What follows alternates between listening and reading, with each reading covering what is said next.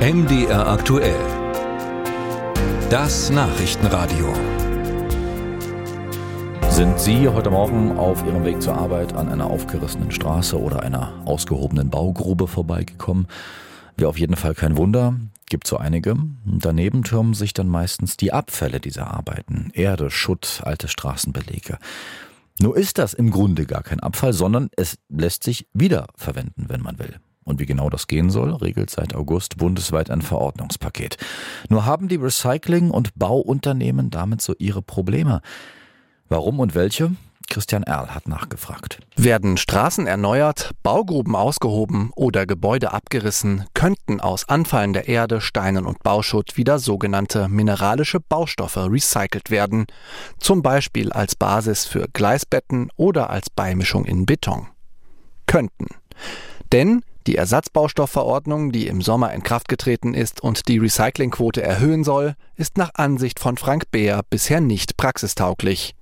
Der Bodenexperte berät Behörden und Unternehmen beim Umgang mit Boden und Altlasten aus alten Gebäuden. Es gibt in dieser Ersatzbaustoffverordnung verschiedene Artikel, verschiedene Paragraphen, wo man wirklich sagt, es fehlt tatsächlich die praktische Umsetzung. Vor der größten Herausforderung stehen nach Bärs Einschätzung die Recyclingbetriebe. Sie müssen nun Abfälle noch aufwendiger als bisher auf Schadstoffe prüfen lassen und in einem weiteren Schritt belegen, dass sie als Baustoff für bestimmte Zwecke geeignet sind. Das kostet mehr Zeit und mehr Geld als bisher.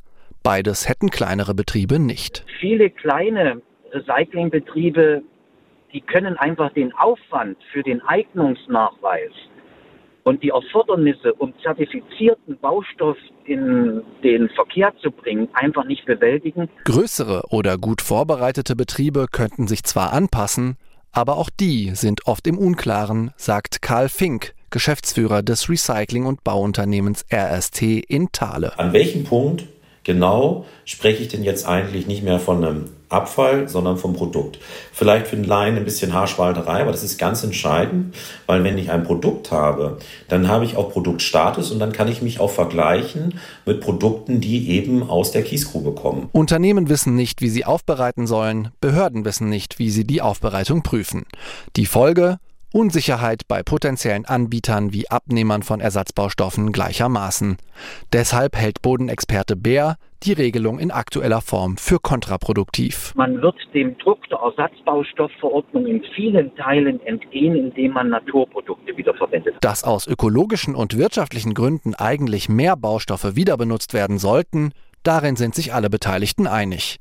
Für den Recycling- und Bauunternehmer Fink liegt ein Teil der Lösung in der Digitalisierung. Das kriege ich tatsächlich nur hin, indem ich ähm, ein digitales Netzwerk schaffe, wo auf der einen Seite die Anbieter sind, die ein Produkt haben oder was zu einem Produkt werden soll und auf der anderen Seite äh, jemand, der eben den Bedarf hat für so ein Produkt. Doch selbst wenn bei Zertifizierung und Verteilung von Ersatzbaustoffen noch nachgebessert würde, der Weg zur echten Kreislaufwirtschaft ist noch weit. Nur knapp ein Siebtel der in Deutschland 2020 verbauten mineralischen Baustoffe waren recycelt. Damit deren Nachfrage steigt, sehen sowohl Bär als auch Fink die öffentliche Hand in der Pflicht. Denn gerade staatliche Auftraggeber schließen in ihren Ausschreibungen die Nutzung von Ersatzbaustoffen oft aus.